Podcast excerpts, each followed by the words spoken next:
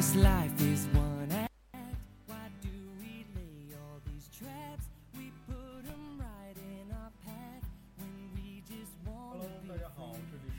柜电台，我是王掌柜，非常高兴在这里能跟大家继续聊天。嗯、今天呢，我们这个距离上一期节目，呃，才不到一周的时间啊，非常高兴能够进入一周一更的节奏。不过这里真的不敢保证一七年能够保持这个一周一更的速度啊，因为，呃，据我自己对自己的理解，对自己的这个掌握，嗯、应该不会特别快。这周之所以能够一周一更，是因为我一直想赶在年前把盘点系列做完，啊，实际上这马上就要，今天是已经是十二月三十号了，还有一天，这个一六年就过完了，我才开启第二期节目，非常遗憾啊，这个。好，咱们不废话不多说，咱们赶紧回到这个今天的正题啊。先说一下上期的，再再再废话一点，上期的节目呢还是有一点点问题。第一个呢是准备的不是很充分，啊，那个确实是有点仓促了。第二呢是录音质量有一点点问题。我后来在听的时候发现了，就是整个的衔接不是特别好，而且我剪辑的时候特别费劲。所以这周呢，掌柜的也做了一下升级啊，这个下了点血本，呃录音设备提升了个档次，同时呢，争取一次成型，不再进行各种剪辑和混音。呃，另外呢，这个第三个问题就是语速快的问题啊，这是老问题了，这个我尽量在后边的节目去去去解决吧，因为有时候一个人说话慢不下来啊，我尽量去解决。好，咱们今进入今天的正式话题，呃，王掌柜年终盘点系列。今天呢，主要聊一下王掌柜二零一六年都读过哪些好书啊？呃，都说这个买书容易，读书难，确实是啊。买书如山倒，读书如抽丝啊。这个买书的时候觉得啊，这本书不错，那本书不错，全部买下来。但看的时候，那真是，特别是掌柜的读书是一个比较慢的人啊，这个基本上就是看一会儿想一会儿这种情况，所以读起来那是特别的费劲。嗯、其实呢，关于这个买书如山倒，读书如抽丝呢，我的理解其实。呃，我其实已经做了一些调整啊，比如说，如果我的书，我现在主要看书的设备呢，主要是用用电子书去看。那么，呃，电子书呢就遇这个问题，因为电子书它的容量很大，呃，理论上能存一千多本书。那么，如果我真存了一千多本书的话，我该去看哪一本呢？其实就非常费劲了。所以我的做法是，电子书里基本上就只留那么一两本你马上就要看的书，其他的书看完了或者说还没看的书，先不往里面传。这样的话就会让我排除一切，比如说我正在看一本书，迟迟不能进入状态。那么由于我没有别的书可换呢，我就可能咬牙或者稍微一坚持，这本书我就进入状态了。那么这本书我就慢慢就能啃下来，啊，这是掌柜的一个做法。另外呢，如果你不知道买什么书呢，或呃，或者是说买书都是靠别人推荐，那么可能你真的是会买很多书，比比如说一有人推荐，你就觉得啊这个不错，或那个不错。呃，掌柜的觉得，其实呢，每个人呢，你如果想杜绝这个事情，只需要你想清楚自己喜欢什么系列的书。比如说，掌柜的喜欢这个历史类的、科幻类的、推理类的和传记类的，那么我就会，即使是别人推荐书，我也是只看这几类的话题我感兴趣的，然后在里面再去挑一些口碑不错的，再把它放到我的书库里。这样的话，做得做到有的放矢，才会让自己读起书来不会那么难啊，买起书来也不会那么的没有节制。好，说到这儿呢，说其实呢，掌柜的就想说一下，一六年呢，一六年年初的时候，我做了一个读书的清单。这个清单呢，实际上是是说了一下我在一六年，啊、就是一定要读完的几本书，因为一一整年一共读多少书，我是无法估量的。但我可以估量出几本我今年一定要读完的，这样的话我就有了一个目标。呃，我想先给大家讲一下我一六年这个必读书单里边的书都是哪些啊？第一部呢就是《冰与火之歌》系列一到五卷，这个是个老生常谈的话题啊，掌柜不不止在一期节目里在说这个《冰与火之歌》啊。这个第二本第二部书呢就是《银河帝国》系列。基地基地系列加机器人系列，呃，这个已经，嗯，基地系列已经看完了，截止到目前为止，基地系列已经看完了。机器人系列的话，已经看了一大半了，啊，一半多了。啊，刚才那个《冰与火之歌》系列，掌柜的是早已经看完了。然后呢，第三部呢是《霍比特人》加《魔戒》三部曲。这个呢，是因为这个也是拜《冰与火之歌》系列吧，因为马丁大爷在写《冰火》的时候，也是说他比较喜欢这个 《霍比特人》和《魔戒》这个系列，所以呢，他会受了一点启发。呃，所以我就想拿来去读一下，所以当时呢就买了这个系列的书，也准备当做一六年书单。第第五本呢是如果这就是宋史啊，这是一部关于历史的书，因为呃掌柜的是按照历史上我感兴趣的朝代去一个个的去看一些这方面的书，但是如果太枯燥的，可能我觉得我可能看不上来，就是说看起来会比较吃力。我会找一些尽量的这种呃类似当年明月写的《明朝那些事儿》那样的比较诙谐或者说比较比较比较平和的一些手法去写一些历史史实的东西。如果这就是宋史，是一个相对呃类似的一种书啊，这也是我一六年的书单里面的一部。那么第六本呢叫《血腥的盛唐》啊，看名字就知道了，这是一本关于唐朝历史的书啊。这本书已经看完了啊。说一下刚才那个，这就是宋史，实际上是没有看这本书，但是《血腥的盛唐》已经看完了。呃，关于这本书的话，下面会介绍啊。呃，另外呢，一部是《教父三部曲》，这个呢也确实已经看完了。嗯、再一部是这个《一寸山河一寸血》。嗯，这个呢是是，其实有句话叫“一寸山河一寸血，十万青年十万兵”，呃，都知道说的是这个抗战时期和这个呃呃那个时期的故事啊。这个这本书呢，在网上来说是是说它好的人特别多，说它不好的人特别多，但总体而言，我觉得还是值得推荐啊。咱们不再细说，这只是说掌柜的一六年列了个书单。那么一年的时间过去呢，书单里的书现在来看的话，我已经看了大半儿啊。但这里边其实要理解啊，首先呢，这里边很多书都是大部头的书，比如说《冰与火之歌》系列一至五卷，每一卷就三本儿，一至五卷就十五本；《银河帝国》系列一共是十二卷啊。这个魔霍霍比特人魔戒三部曲，这加起来可能就五六五六卷。啊，《战争简史》这就这就三四本儿，反正每呃包括《血腥的盛唐》七本，这都是大部头的书，所以看起来确实很费时间。另外呢，在读这些作品同同时呢，呃，我也会根据当下的有人推荐的一些不错的书会穿插进来，啊，因为如果我完全按照这个书单去看的话，那么我就无法去第一时间接触最新的好的作品，啊，所以这个才会造成我现在这个书单呢。能够看完大半儿呢，我觉得就非常欣慰了，呃，这也为我在做一七年书单的时候会会会积累一些经验。好，那么下面呢，我就把我一六年呃看过的书里面我觉得不错的，跟大家详细的介绍一下，分享一下。啊，第一本书呢就是这个呃《冰与火之歌》系列，呃，这个系列呢是我读过的最长的西方玄玄幻小说。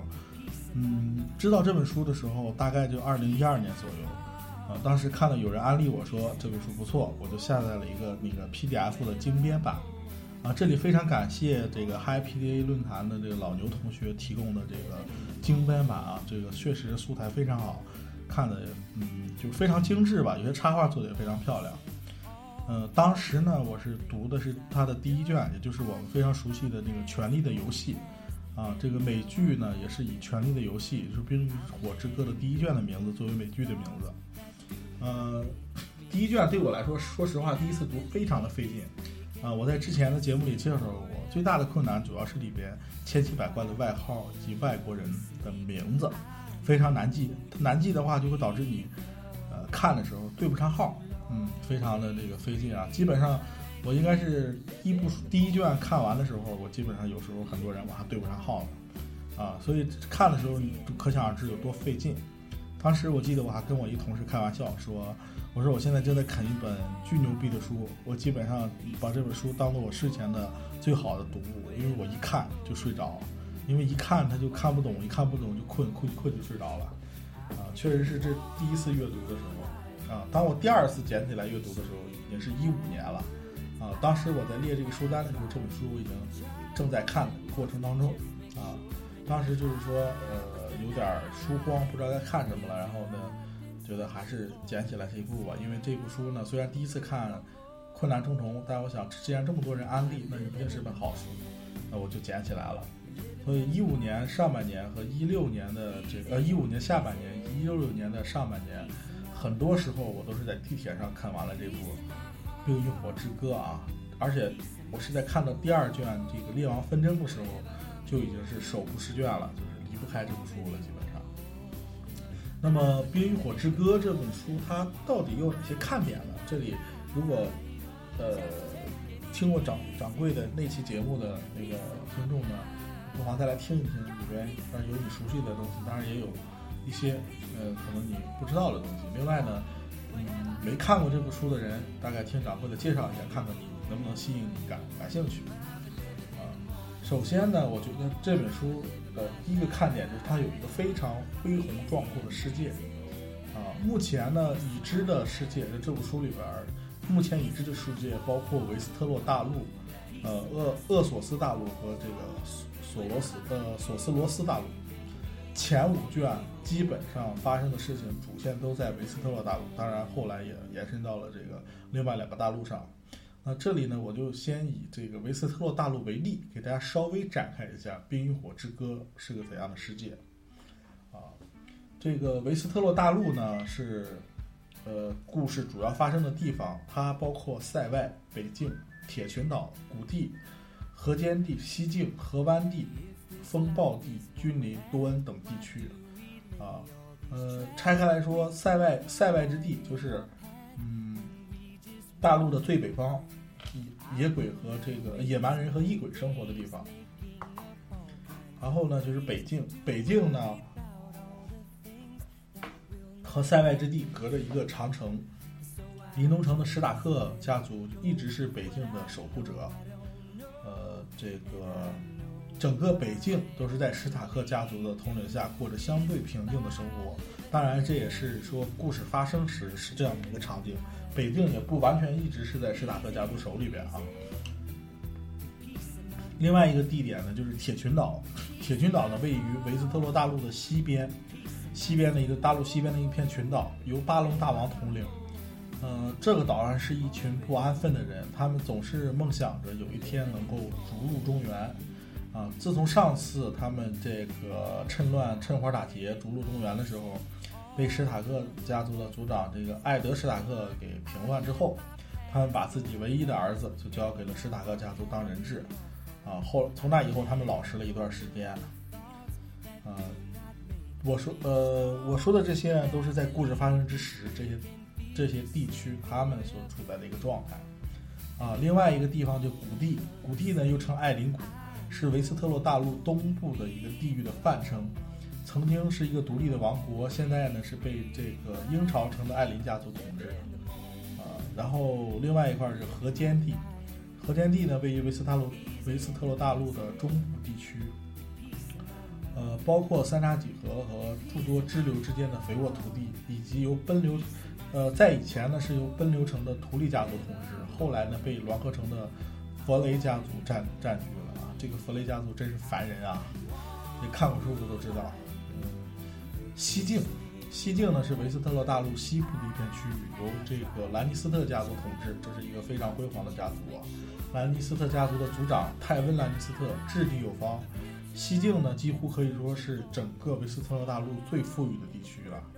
啊，人们都说，人们都流传啊，连泰温·兰尼斯特拉的屎都是黄金的，这可见这个人们都会知道他得有多富了。啊，另外一个地方是河湾地，位于维斯特洛大陆南部的一个地域的泛称，这里曾经也是一个独立的王国，现在呢是被河湾地是被这个高廷和提利尔家族统统辖管理。那么风暴地，风暴地呢是维斯特洛大陆七大王国藩邦区域之一，它曾经是一个完整的国家，现在呢是由风息堡的这个拜拉西因家族统治统领啊，也是这个王族他们的家族的领地。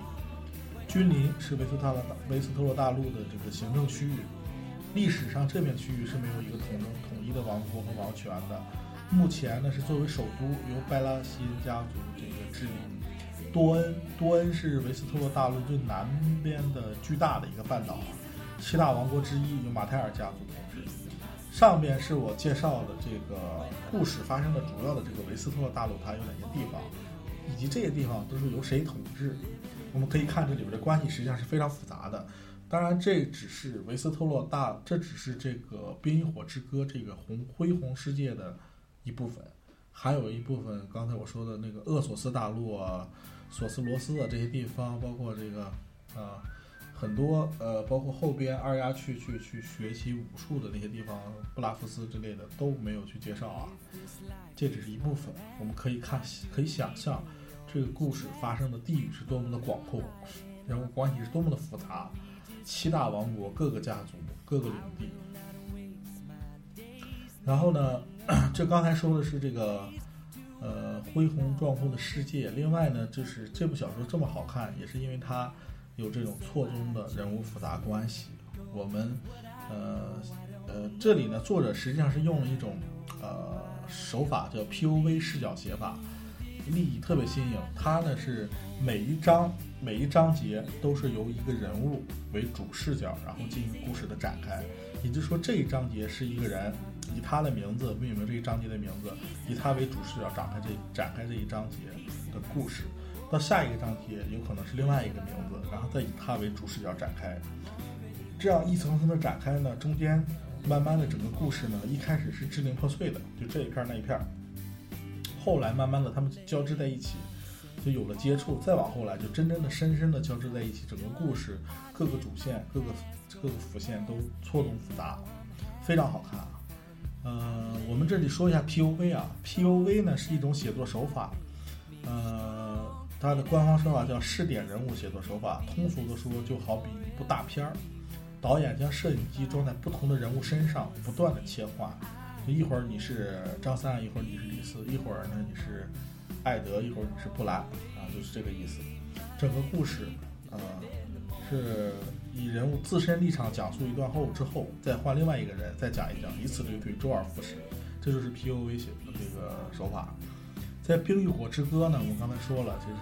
靠了这种手法呢，让这些人，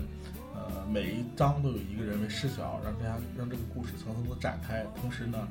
呃，这些故事慢慢的又交叉在一起，提供了很多复杂的线索。让你看起来是非常的过瘾，也非常的感兴趣，啊！截止到目前为止啊，这个里边就是整个故事线索里边，包括什么私生子、骑士、淑女、贵族、儿童等等。截止到目前，有近数十个 POV 人物视角来讲故事，可见它的线索之复杂。呃，另外一个比较好看的地方就是错综复杂的纷争，故事的展开从第二卷进入了这个主线即列王的纷争。列王的纷争，我刚才说过，我在看这部书的时候，在列王的纷争开始，我就逐渐的进入了这种感觉，基本上就是已经离，就是手不释卷了，就离不开这本书了。就是看的时候，看完一章还得看下一章。啊，我们看看列王的纷争的时候，都有哪些王？你稍微介绍一下。第一个呢，就是乔弗里，乔弗里拜拉西恩，他是铁王座的这个继承者，七国的守护。但是呢，在列王纷争的开始呢，他只是。名义上有统治权，实际上各个地方的人都分裂了，都嗯各自为政，各自为王，都有各自的打算。啊，这是这个其中最大的王，这是列王纷争最大的王。第二个呢，就是史坦史坦尼斯拜拉西恩。史坦尼斯拜拉西恩呢，看名字他和乔弗里是一家人，是没错的。这个他是乔弗里的叔叔啊，他是那个呃小乔的父亲，他们是哥们儿啊。他呢是。铁血无私的施坦尼斯呢，其实是非常有非常强有力的一个指挥者，而且也非常有威望。他是铁王座的次要继承人，他和那个下面的兰里拜拉西恩，他俩是兄弟。啊，第三个王呢就是兰里拜拉西恩，刚才说过，看名字，他和这个乔弗里啊、施坦尼斯也是一家人，他也是铁王座的次要继位，呃，次要继承人。他非常有心统领七大王国，而且他在。那个势力范围要比这个施坦尼斯要大很多，因为施坦尼斯，嗯，虽然铁血，但是他得罪了很多人，所以和兰里比起来的话，呃，施坦尼斯，呃，兰里的话更胜面更大一些。另外一个王就是巴隆格雷乔伊，巴隆大王呢是铁群岛的统治者，他就是这次又趁着中原大乱，打算有一番作为啊。这个这个家族确实不安分啊，非常那个不不安分的一个家族。另外一个就是罗伯史塔克，罗伯史塔克呢就是我们第一卷里边死去的那个奈德史塔克的儿子，他为父报仇，自立为北方之王，挥师南下，展开了一场轰轰烈烈的大战。一场纷争就因为权力的游戏而起，走向何方无人而知。啊，就是说。这种错综复杂的纷争呢，让让这个故事非常的好看，呃，非常多的线索，啊，所以这扇大门只要，这是一扇只要你打开了就关不上的新世界大门，真的是这样，就是你只要打开了这扇大门，就会有无数精彩纷呈的故事和人物展现在你的面前，就像一幕一幕的长卷，透着历史的香气和无比迷人的魅力，来诱导着你读下去。不想结束，这将是你读到最后唯一的想法。真的是这样，就是我读到最后的时候，想的最多的就是这本书可不要读完，这本书可不要读完，因为读完了我就觉得好遗憾，还想知道后面的发展，而且还觉得别的书都比不上它。当然，最后呢，就是关于这本书，呃，我还是非常隆重的推荐给大家去看。啊，然后对刚才掌柜的介绍之后，你觉得这本书还是不错的话，希望你去购买正版书籍去看一看这个小说。相信我，它一定是不错的。最后呢，关于这本书，我想一句话结束，也是我在上一期关于《冰火之歌》节目里介绍过的一句话，非常喜欢。这是由那个瑟西说的，他说：“当你身处在权力的游戏中，不当赢家，只有死路一条，没有中间地带。”好，权力游戏，我们这个《冰与火之歌》呢，我们就就就介绍到这里。下边呢，我们介绍另外一本掌柜的读过的非常不错的书，推荐给大家，就是《银河帝国》系列。啊，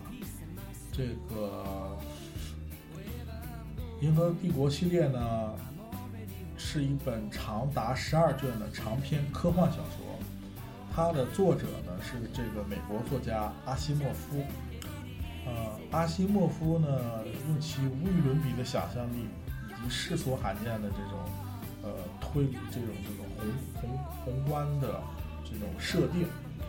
让这部小说非常的受欢迎啊，号称人类历史上最好看的小说。我们先介绍一下作者阿西莫夫啊，阿西莫夫呢是俄籍美俄系美籍作家，呃，俄裔美系美籍作家，这今天嘴有点瓢啊。全知全能，啊，被全世界读者被誉为被全世界读者誉为神一样的人，真的是神一样的人。美国政府授予他国家国家的自然和大自然的国家的资源和大自然奇迹这个独一无二的称号。这个名称就有点绕口啊，国家的资源和大自然的奇迹，这是美国政府授予他的称号，独一无二，以表彰他在拓展人类想象力上做出的杰出贡献。阿西莫夫创作力非常的丰沛啊，一生之中著作近五百本，涉及到这个，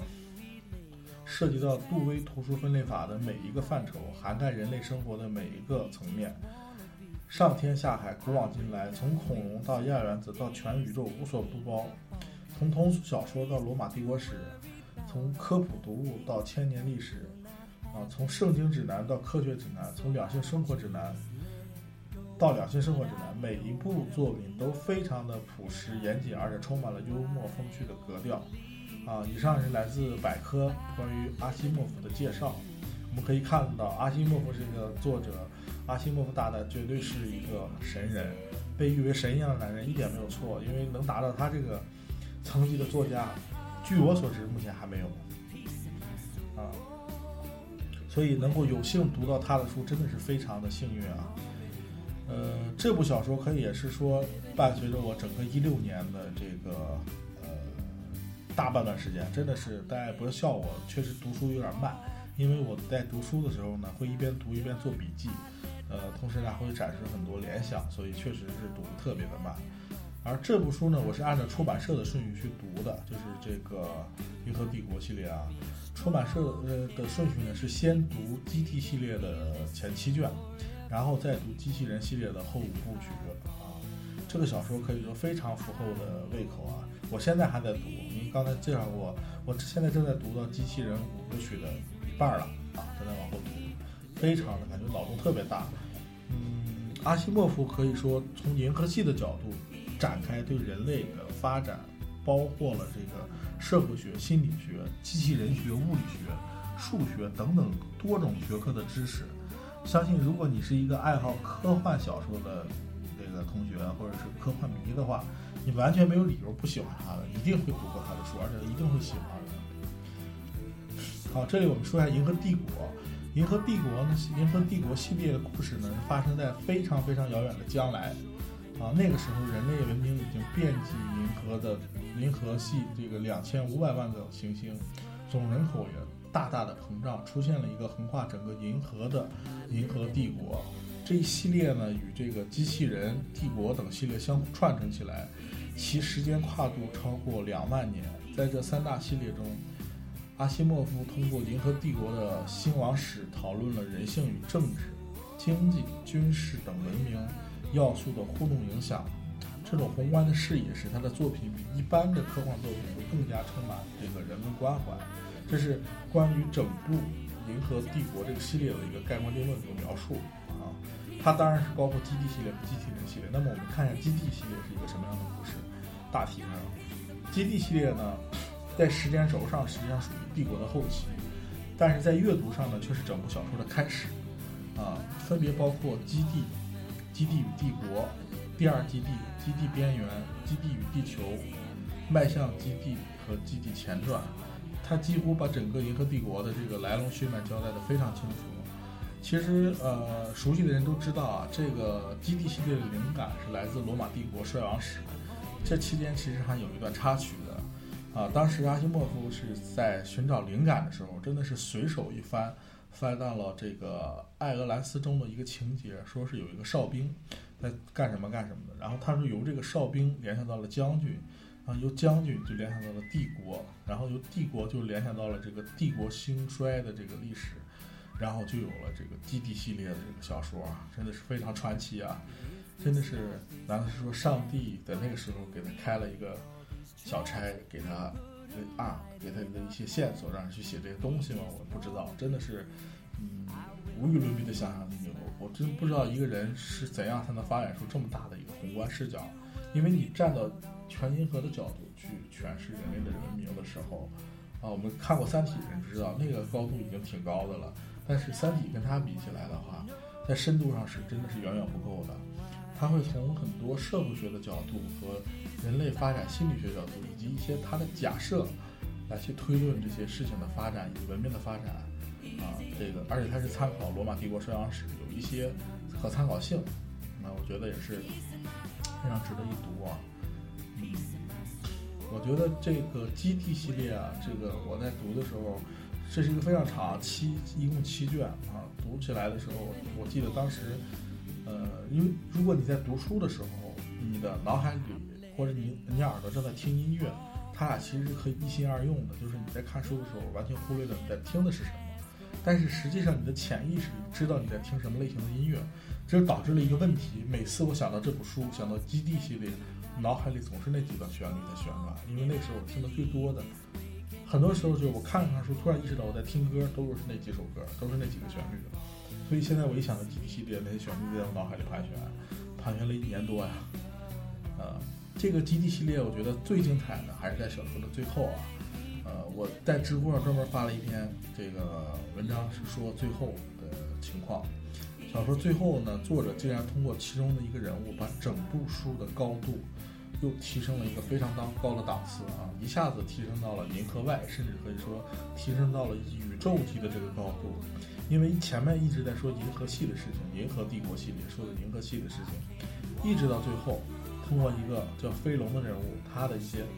情况，以及他最后的那个那个那个，我记得小小说的最后和飞龙好像是非常意味深长的看了一眼，这里边的意味深长说明的是什么？如果你看小说看到这里，你就会有很多想法。这时候我觉得这是真的是神来之笔，一下子把这个视角扩展到了宇宙的这个层面。我想，如果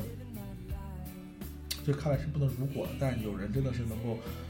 达到阿西莫夫的这个高度，把这个小说从宇宙级的去做展开，那是一个多么好看的小说啊！所以对我来说，《银河帝国基地》系列是我人生阅读过程中的又一座瑰宝，真的是瑰宝啊！好，这是基地系列。那么，一机器人系列呢？机器人系列是阿西莫夫小说中同样重要的一个系列。在这个系列里，阿西莫夫定义了这个机器人科幻小说这个整体系统具有机器人对机器人科幻小说这个整体系统具有指导意义的这样的一个机器人三大定律啊。这个机器人三大定律说的是什么呢？第一条，机器人不得伤害人类，或是因为不作为使而使人类受到伤害。第二条呢，就是说机器人，嗯，在不违背第一条的前提下，机器人必须服从人类的命令。第三条呢，是在不违背第一条和第二条的前提下，机器人必须保护自己。啊，其实你粗略的去看这三条的时候，你会觉得就是在这三条的前置条件下，机器人应该是不会伤害到人类，它应该是在保护人类。那么实际上。呃，围绕的这三大定律呢，阿西莫夫在小说里其实做了大量的各个角度、深层次的一些解读，通过不同的故事来去反馈和让你去对这个三大定律进行一些更深层的挖掘和解析。啊，包括最后他对这个小说里对三大定律也做了补充，补充了第零定律，这是一个非常关键的定律啊。其实，在基地人系列的时候，在机器人系列的时候，我思考最多。我思考的特别多，因为这也是恰逢这个人工智能发展这个最火热的一个一个时代。那么这个概念对有些人，而且说起来还真的不是特别远啊。对我来说也是一个非常感兴趣的领域啊。我知道目前呢，人工智能还处在初级阶段，可是，在学习算法上已经有了长足的进步啊。包括我们众所周知的机器人 AlphaGo 击败了这个围棋世界冠军李世石的事情啊，说明这个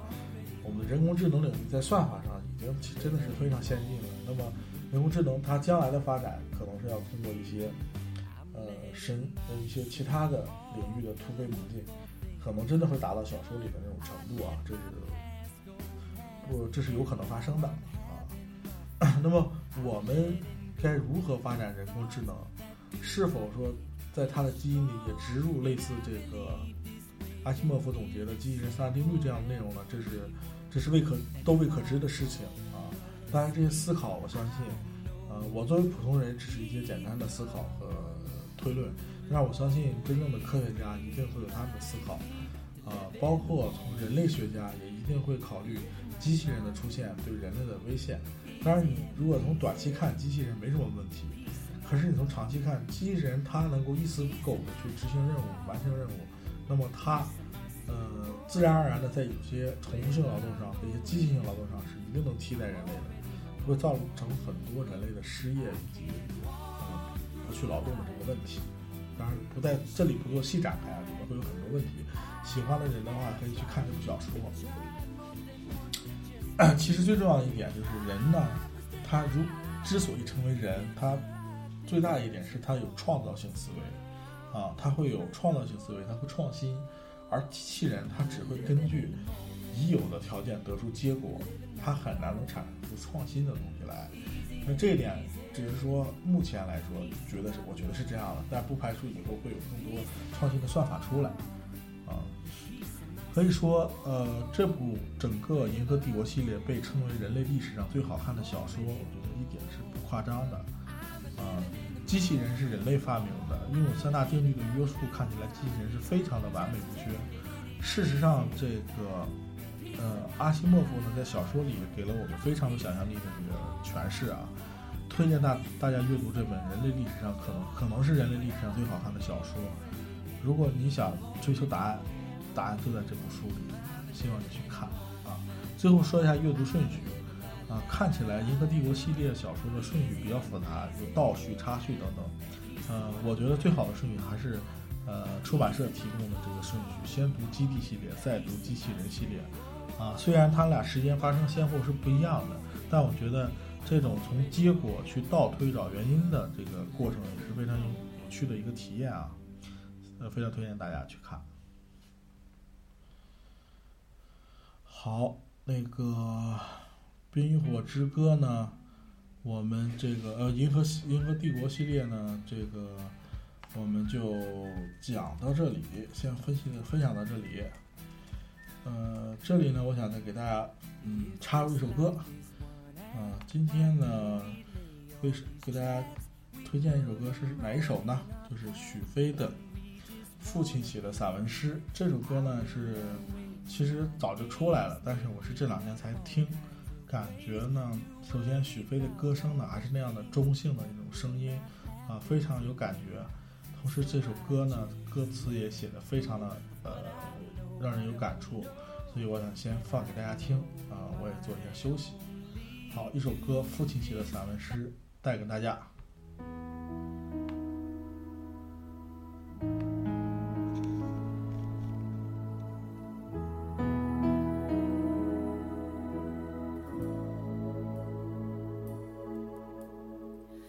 一九八四年，庄稼早已收割完，女儿躺在我怀里，睡得那么甜。今天的露天电影没时间去看，妻子提醒我，修修缝纫机的踏板。明天我要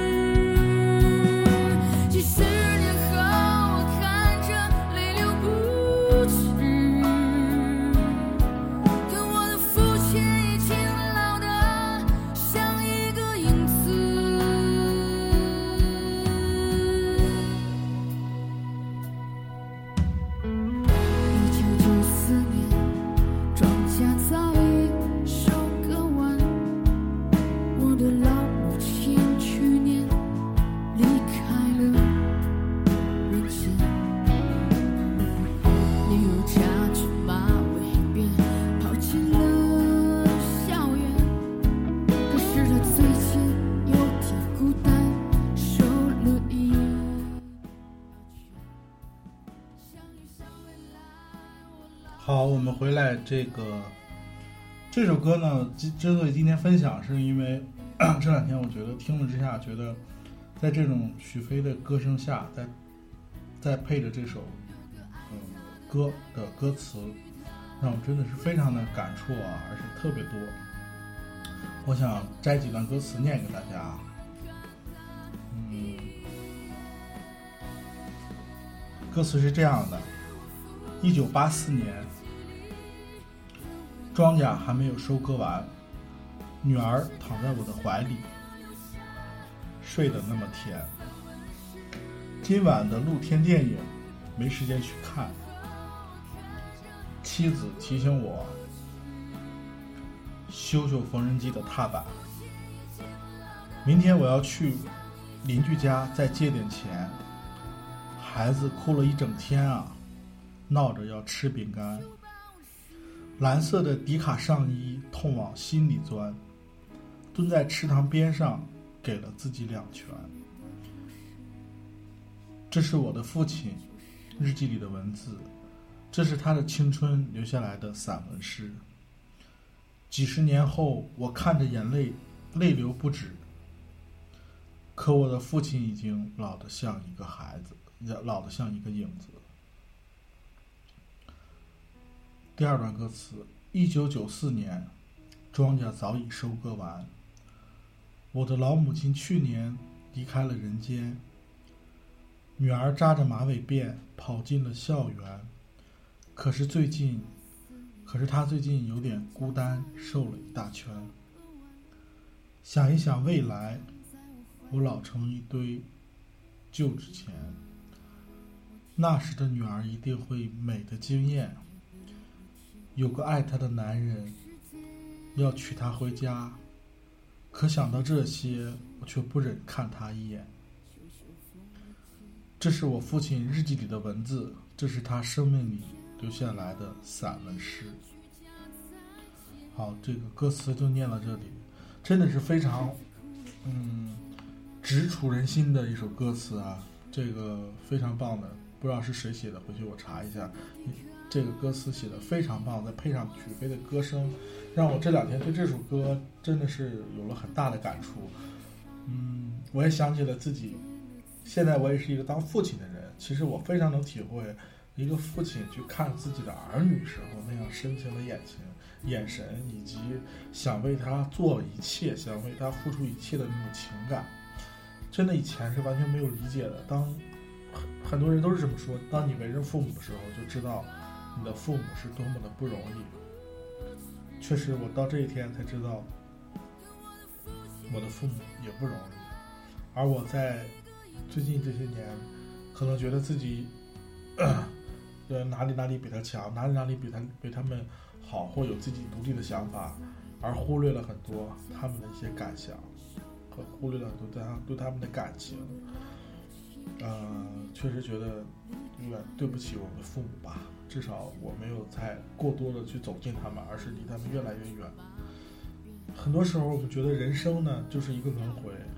我们小的时候需要人照顾，特别小需要人照顾呵护，自己什么也不会。慢慢的，自己会走路了，会说话了，掌握了很多技能，成熟了，成家了，立业了。而那个小的时候照顾我们的人变老了，他们变成了需要照顾的人。他们需要关怀，他们需要关心，需要你像对待自己孩子那样去对待他们，照顾他们。而这个时候，我想问很多人：你在哪里？包括我自己，我在哪里？我只想着我的事业和我的孩子。那么，我的父母，他们是不是也需要我同样的付出呢？我觉得还是深深的反思一下吧。非常好的一首歌，推荐给大家。好，这个我们呢，呃，回来，今天的话题继续啊。这个我们继续一下今天的话题，聊一下这个下一本我觉得非常好的书，推荐给大家，就是《巨人的陨落》这本书呢。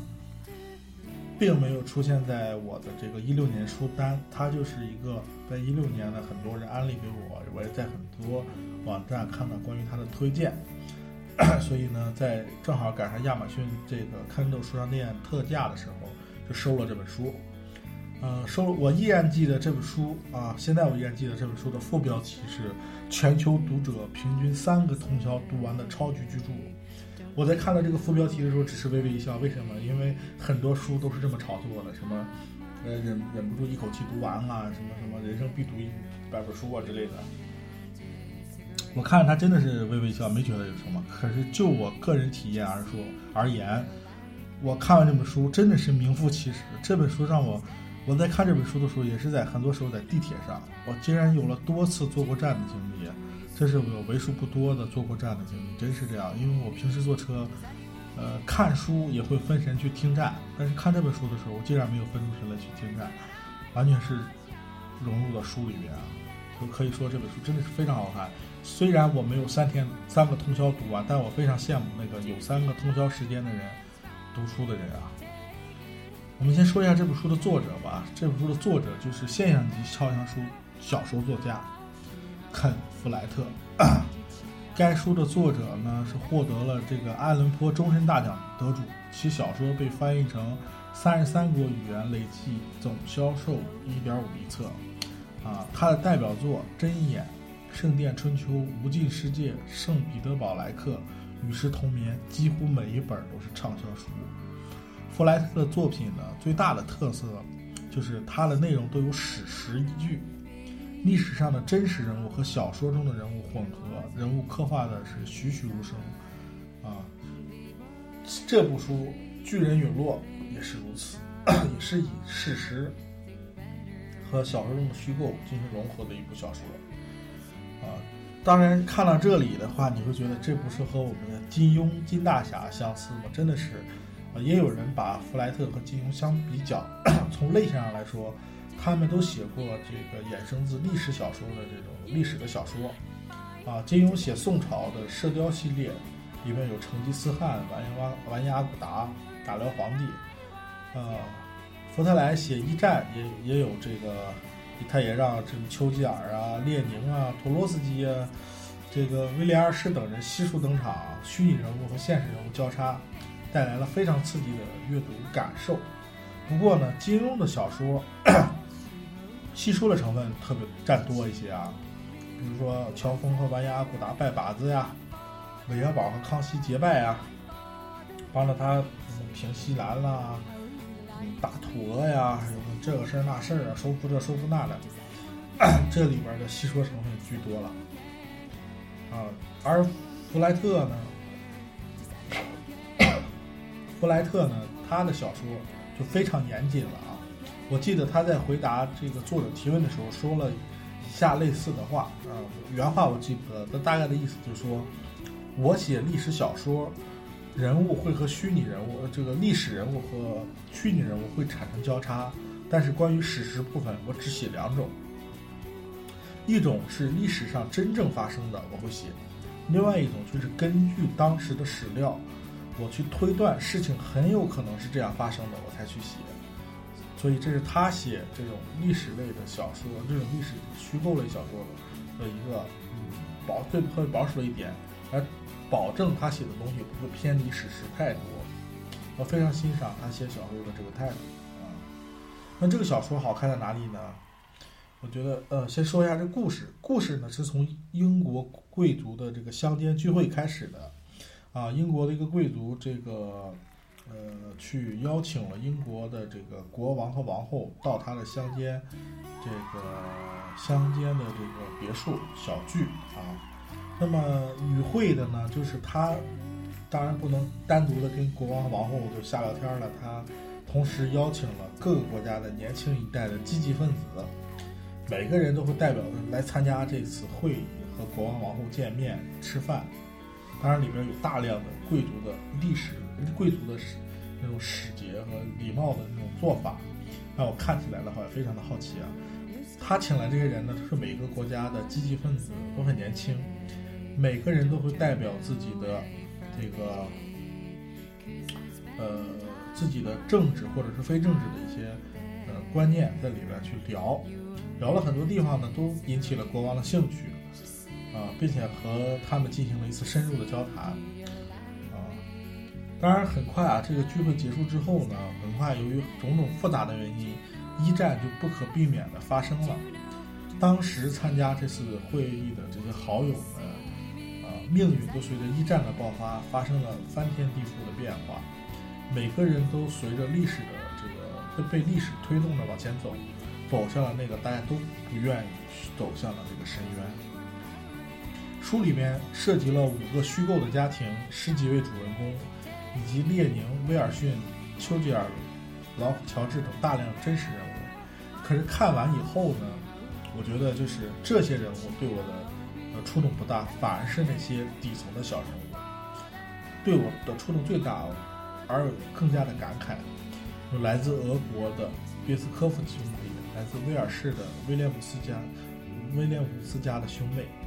他们的命运深深的牵引着我，都非常担心战争给他们带来什么样的伤害，同时也非常高兴他们能够在战争中有所成长。每个人，别斯科夫兄弟，他们两个人。一个在俄国，啊，帮助这个列宁，帮助这个俄国的共产党去夺取战争，啊，革命。嗯、另外的，弟弟呢去美国，也去美国呢，后来也参战，呃，参加了一战。呃，威尔士的威廉威廉姆斯家的兄妹呢，一个是矿工，一个是一个女佣。后来他们的发展呢，也是由于受到他们父亲的影响，以及他们那种觉醒，年轻人的觉醒，每个人都得，他们两个人都有非常好的发展。特别是这个威廉姆斯家的这个呃姐姐，啊、竟然成为了美国女权运动的倡议者和运动家啊、非常的从底层上来的这样的一。当然，小说小说里边还有更多的小人物，比如说来自威尔士的矿工们，俄国工厂里的打工族，战场上来自各个阶层的士兵。虽然呢，小人物是无法左右历史的，可是历史中却实实在在的，可是在历史中却也实实在在的发挥了自己的作用。啊、而且那些小人物是并也并没有负历史的重任，他们都扮演好了自己的角色，推动历史的车轮滚滚向前。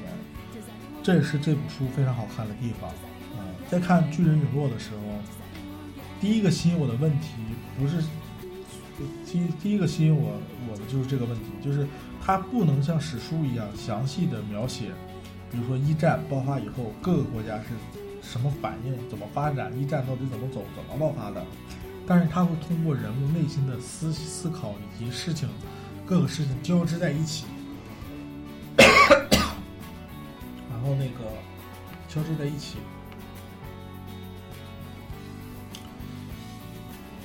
还有各个国家之间的勾心斗角，最后无法避免的演变成了一场战争。欧洲其实，在那个时代看起来是昂扬向上的，实际上呢，他们在底层并不是这样的。实际上，国家和国家之间，人民和人民之人民和国家之间，人民在觉醒，帝国在陨落，传统的贵族和皇家已经很难靠强权来统治这些底层的人民。俄国和奥匈帝国就是非常重要的例子。啊，书里边呢也没有像史书那样说什么时间发生什么事情，它恰恰是从五个家庭、家族的人，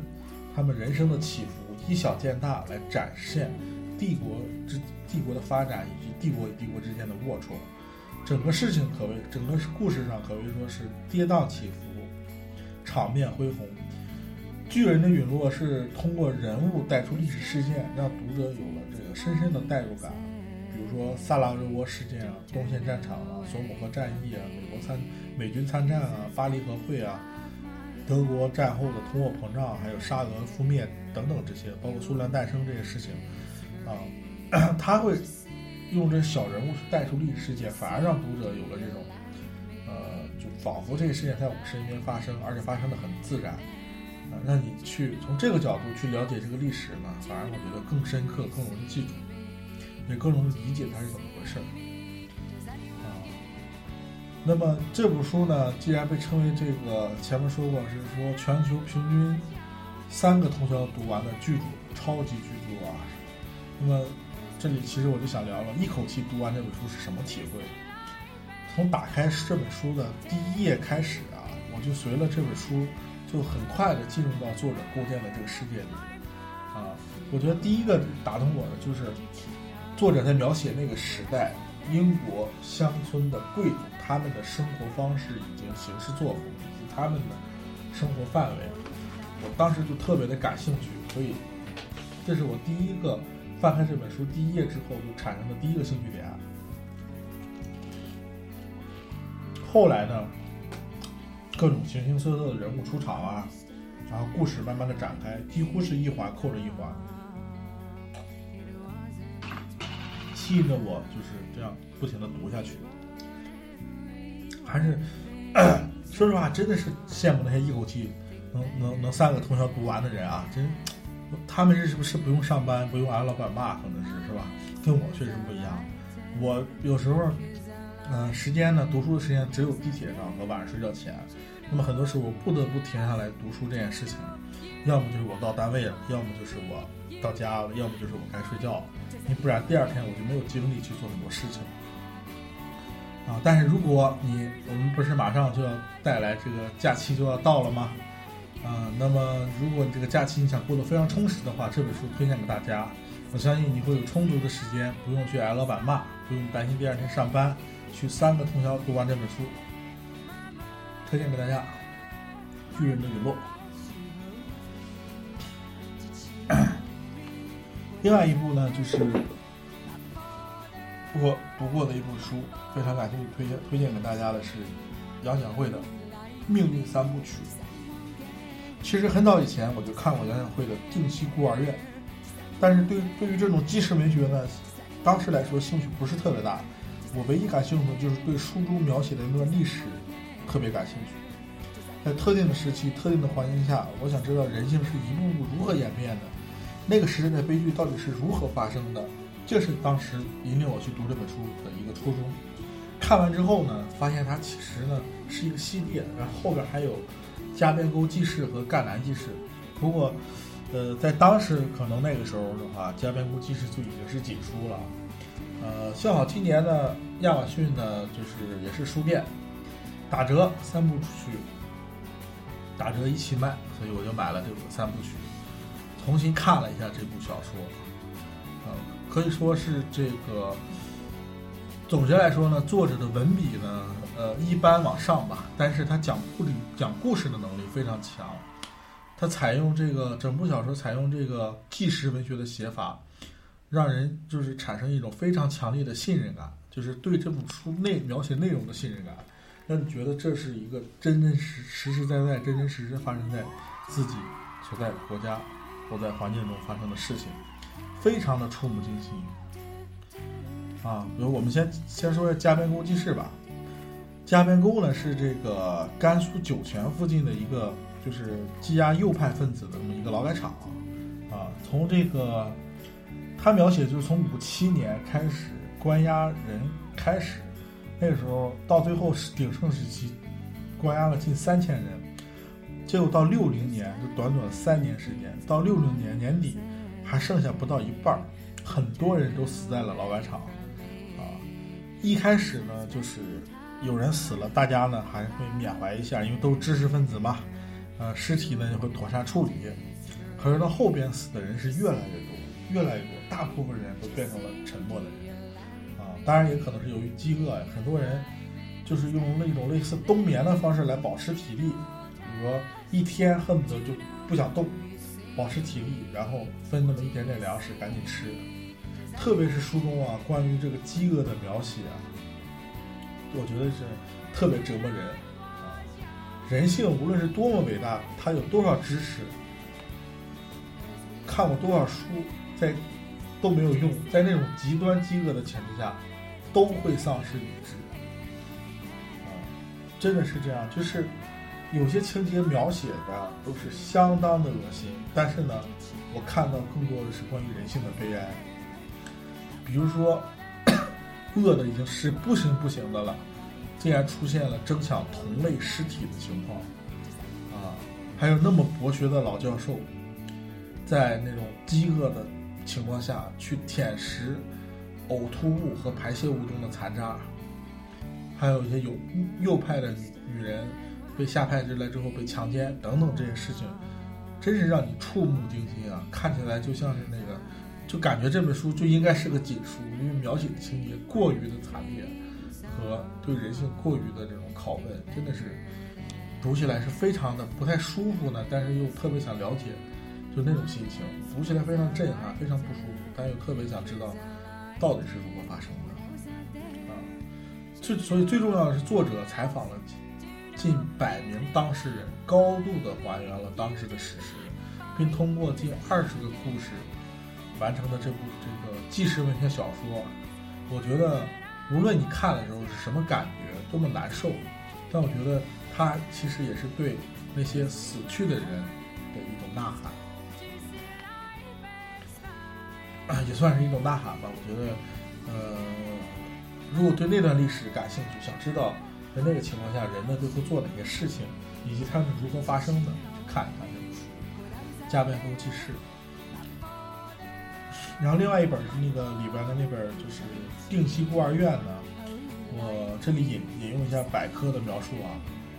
定西专区范围与现在的甘肃省定西市行政区域大概一致，是甘肃省1958年到1960年受极左路线和自然灾害影响最大的重灾区。灾难使得这个饿殍遍地，民不聊生，产生了大量失去孤父母的孤儿。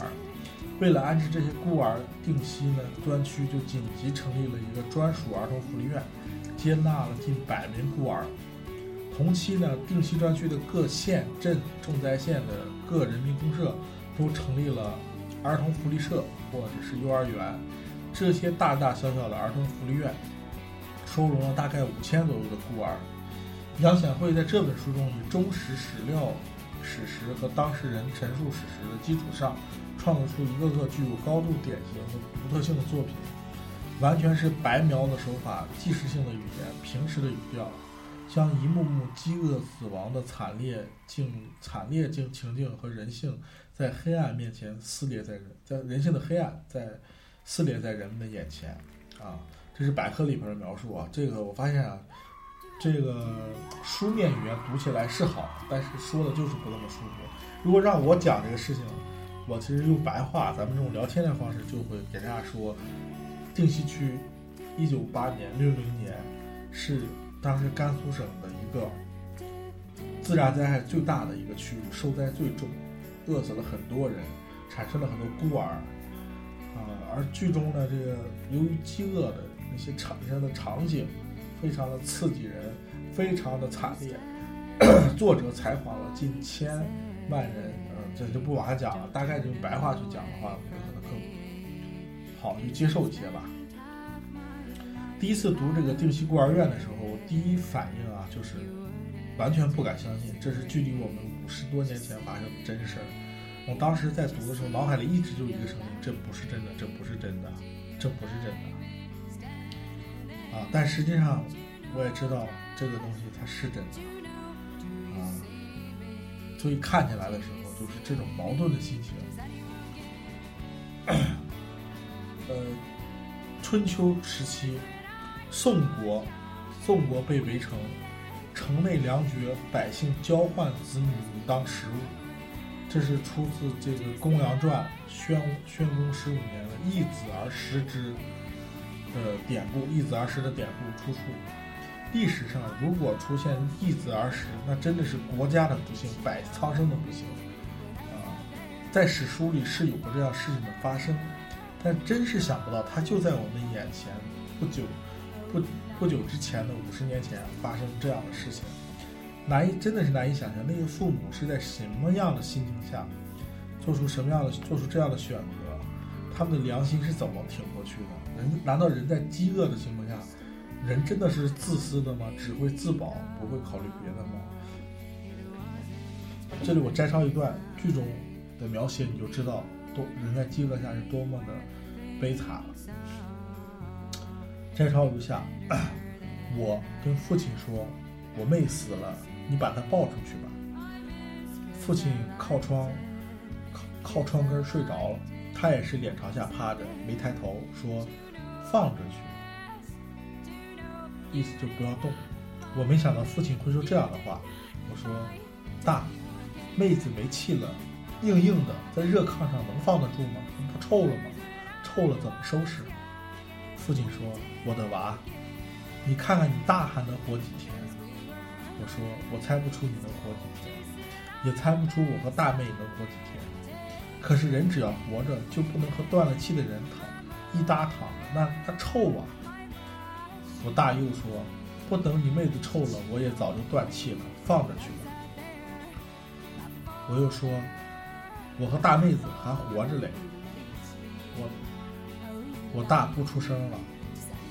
我看指望不着父亲，我就自己抱。但是小妹重得很，其实不是她重得很，其实我是我身子太太太太囊了。我抱到门口就栽倒了，在台阶上坐着缓了一会儿，再抱，然后再缓一会儿再抱，终于我把小妹妹抱到后院的花园里了，就放在积极分子们。挖包谷挖出来的那个坑里，我没力气埋我的妹妹，就随便用脚蹬了些土疙瘩下去。这是书里的一段摘抄。我们看到人在这种极端极恶的情况下，真的是没有力气做这些事情，甚至人死了都没有力气去埋，只能眼看着尸体在自己身边腐烂。我刚才摘抄这一段，他还是把他妹妹埋了。那你知道书中到最后，他父亲死了，以及他他妹妹死了，以及他饿的已经没有力气，那是一个什么样的场景？尸体就在自己旁边躺着，还有书中其他的情节，大家都在挨饿，家家都有人死，可是偶尔呢会看到谁家会有炊烟冒起来，其他人都心照不宣，都知道是怎么回事了，真的是细思极恐。我，你们知道是怎么回事吗？大家都在饿，但偶尔还会有人家，天天有人死去，但偶尔有人家会冒起炊烟。你你可以想象他吃的是什么？真的可以说，这部书是我没有勇气再读的一部书了。《命运三部曲》我只读了两部，啊，第三部的话还没有读，准备放到明年再读。但是说实话，如果现在让我回过去再重新读这两部的话，完全没有勇气。我不想自己的心灵再受一次这样的折磨，虽然我知道那是真事儿，啊，所以从作品上来说呢，我还是希望很多人能够读到这本书，能够去了解那段悲惨的往事，啊，只有铭记历史，才能继往开来。希望历史不会被，永远不会被重演吧。好，那个关于这部书呢，这个《命运三部曲》我就介绍在这里。嗯，那我再插入一首诗，一首歌吧。这里呢，插入一首，这里播一首这个姚十三的《龙岗秘密》啊。姚十三呢是民谣界的大师啊，这个话我非常认可，但他不是我说的，他是米志说的，逼哥说的。逼哥说姚十三是是大师，是真大师啊。啊不过我现在放的这首歌《龙岗秘密》呢。嗯是我一首就是特别喜欢的歌，我觉得也非常适合放到这里，因为我们刚刚讲完了这个杨显慧的命运三部曲。那么这首歌呢，我先放给大家听，啊，大家这首歌比较长啊，这个好像十几分钟，我大概放一小段儿啊，然后呢再给大家讲讲这首歌是怎么回事儿。好，不要走开，一首歌马上回来。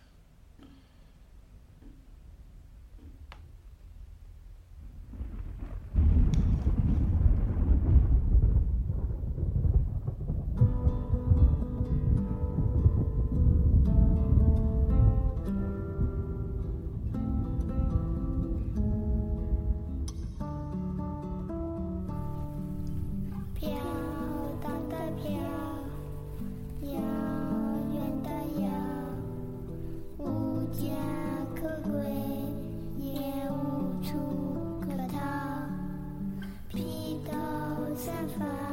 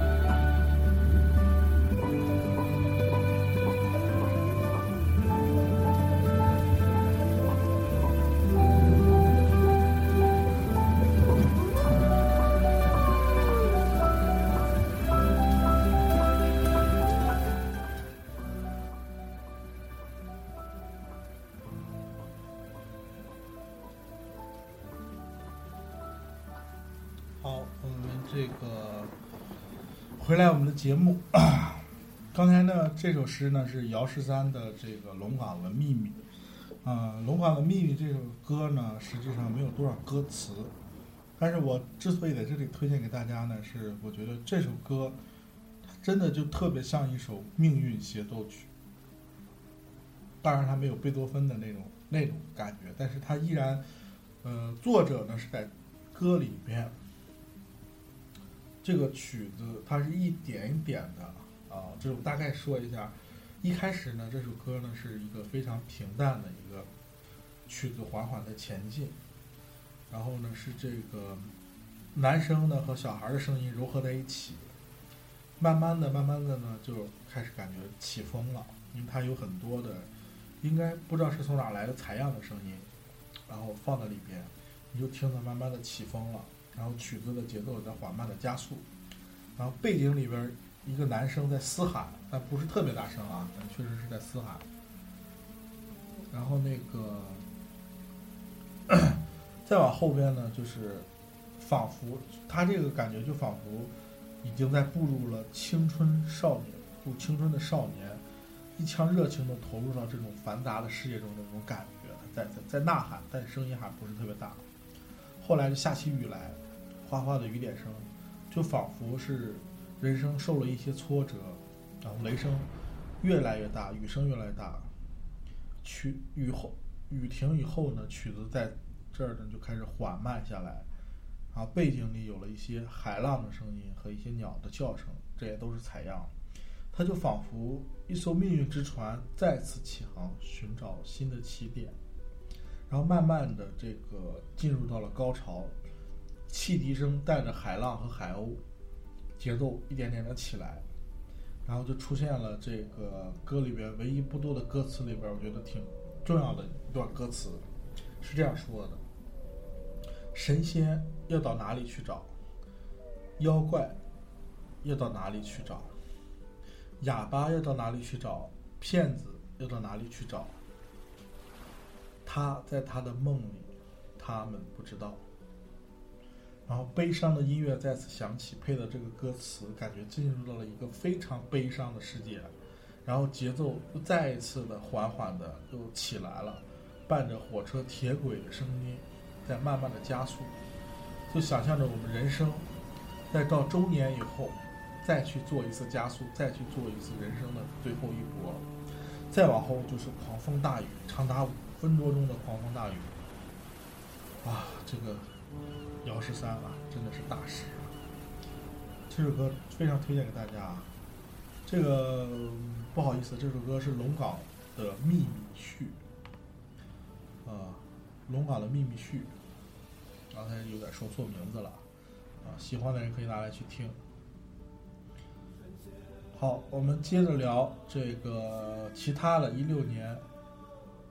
呃，这个值得推荐的书。下面这些书呢，我是简单的介绍一下，就不做长篇大论，因为我觉得它确实也值得推荐。啊，第一本呢是这个书名叫《以色列：一个国家的诞生》。啊，如果呢你和我一样，也是小时候对新闻联播里边的那些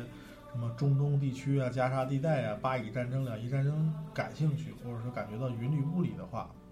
这非常建议大家来读一下这本书啊。这本书呢。以非常精炼、简练的语言，通俗的讲了以色列这个犹太人自己在在应许之地建立起这个国家的曲折的经历啊。犹太复国主义是犹太人发起的一一个民族主义政治运动和犹太文化模式，接待、支持和认同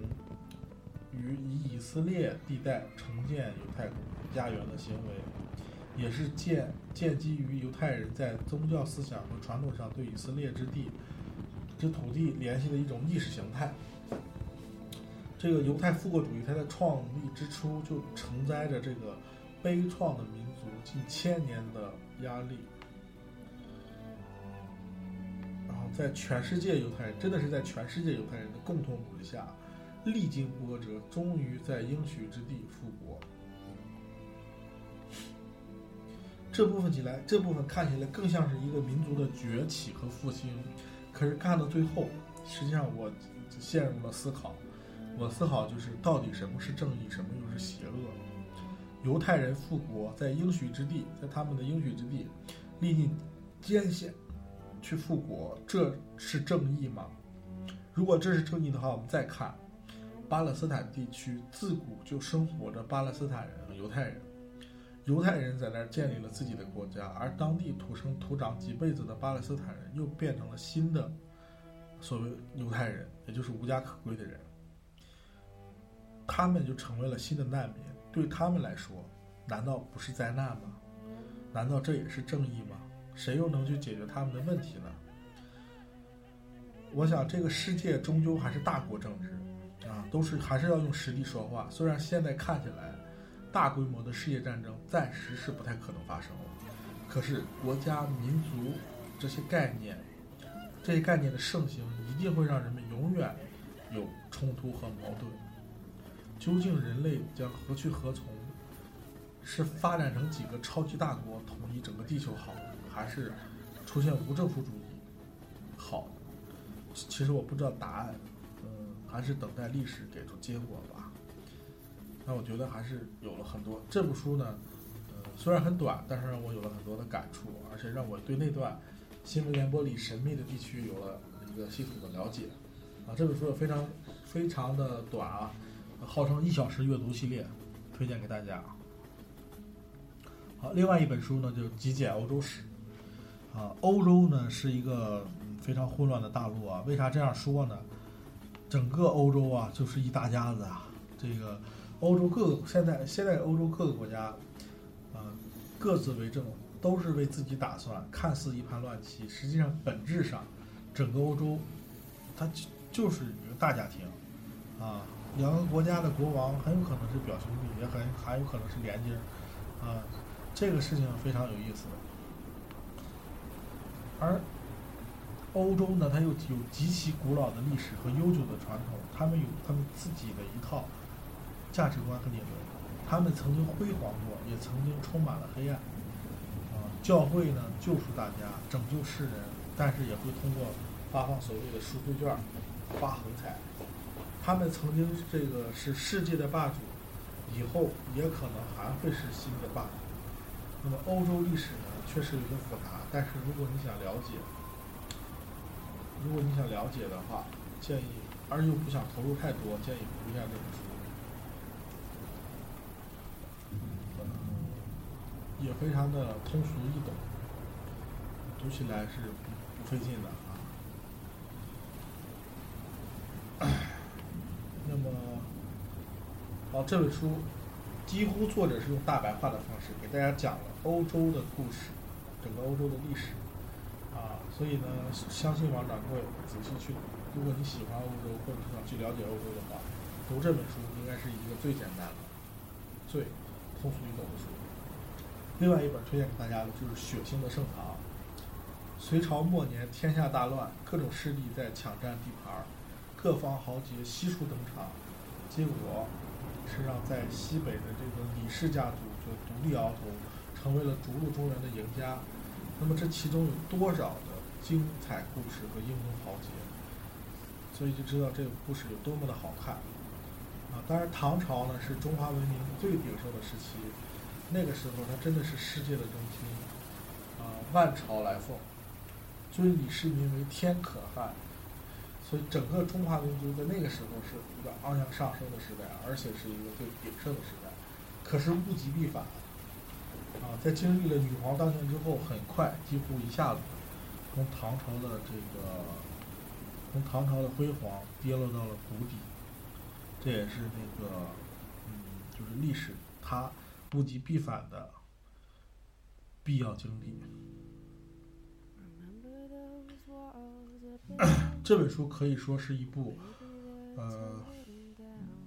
关于唐朝的小说，唐朝的鸿篇巨著啊。在史实上，在史实的基础上，给我们讲述了这个血腥的盛唐，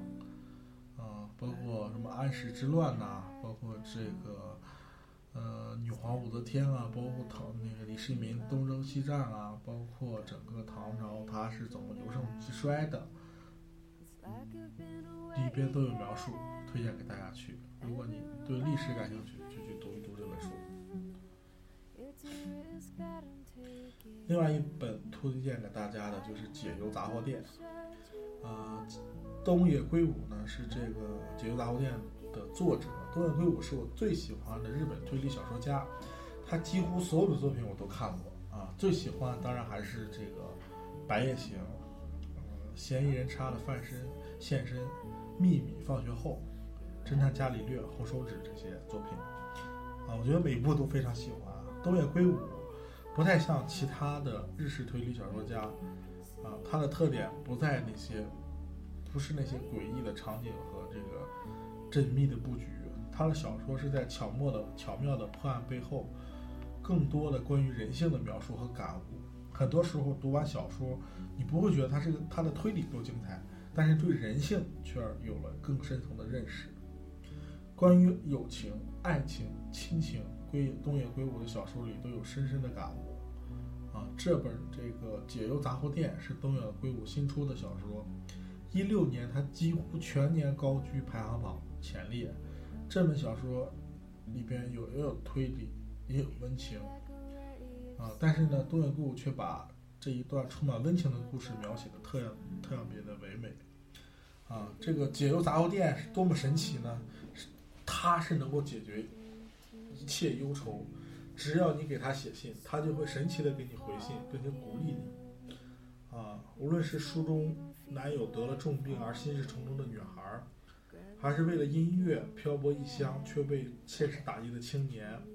以及面对家庭巨变而且心事重重的少年，他们每个人都有自己的烦恼，他们都是通过和解忧杂货店写信交流，而那个穿越时空的信件，给了每个人不同的感悟，也让我这个读书的人觉得人生始终是有希望的，真的是一本满满正能量的书！虽然小说故事是虚构的，但是能量却是满满的正能量。虽然呢，就是如果你是一个推理小说迷，你可能觉得看这本书得不到很大的满足，但是如果你读了这本《解忧杂货店》，相信里边的温情一定会打动你。我也希望它会打动每一个麻木的现代人，每个人都能带着希望向前看，走下去。毕竟这就是我们的生活。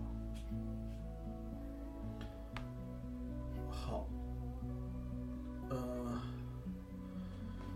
关于一六年我喜欢的书呢，嗯，推荐给大家。当然还看过一些其他的，呃，这里就不一一介绍了。推荐给大家呢，也都是我非常喜欢的。如果恰巧你也喜欢，我们就不妨去读一下。呃，读书呢是一件快乐的事情，一本好书呢能够给人带来心灵的洗涤，一个好的故事也会让人产生很多的感悟。我们的人生其实很短，但是我们可以通过读书去延续和扩展。人生是如此的短暂，也是如此的漫长。我其实我们是需要指引，需要陪伴。我们每个人都很孤独，但是在书里边，在书的海洋里，你就能够找到最佳的伴侣和找到你的灵魂，你就不会孤独。所以，爱书的朋友们，大家都加油去！如果你也有自己的书单，非常欢迎你说出来，可以发给掌柜的，我们一起分享，啊，让大家都会有一些选择，让自己也有一些，对自己也是一个鼓励。好，这个最后把送给大家这个掌柜的最喜欢的那句话：不畏艰险，不忘初心。好，最后呢，给大家带来最后一首歌啊，周云鹏的《九月》。这首这首歌呢是词是孩子的诗，曲呢是张惠生谱的曲，在经过周云鹏的传唱，啊，这个非常人多的人喜欢这首歌，但是前面那两个人都死了，只有周云鹏还活着。说一下这个老周吧，老周呢是一个盲人民谣歌手，是个作家，他的诗集《春天责备》，呃，这个也受到了很多人的喜欢。他早期非常多的歌非常好听，而且这个还会从这个现实角度、历史角度出出发去考虑一些事情，可以看到他是一个非常有深度、思考深度的人。啊，这里推荐他的第一张专辑是《沉迷沉默如谜的呼吸》。啊，如果你喜欢的话，拿来听一下。今天放的这首歌呢，是刚才说的《九月》，希望大家会喜欢。喜欢这首歌的话，去网易云音乐或其他电台收听。好，伴了这首《九月》，跟大家说再见。大家二零一六年、二零一七年新年快乐！啊，希望二零一六年每个人都有自己的总结，希望二零一七年每个人都有自己的计划，呃，每个人都能心想事成，努力去实现自己的愿望。好，大家再见。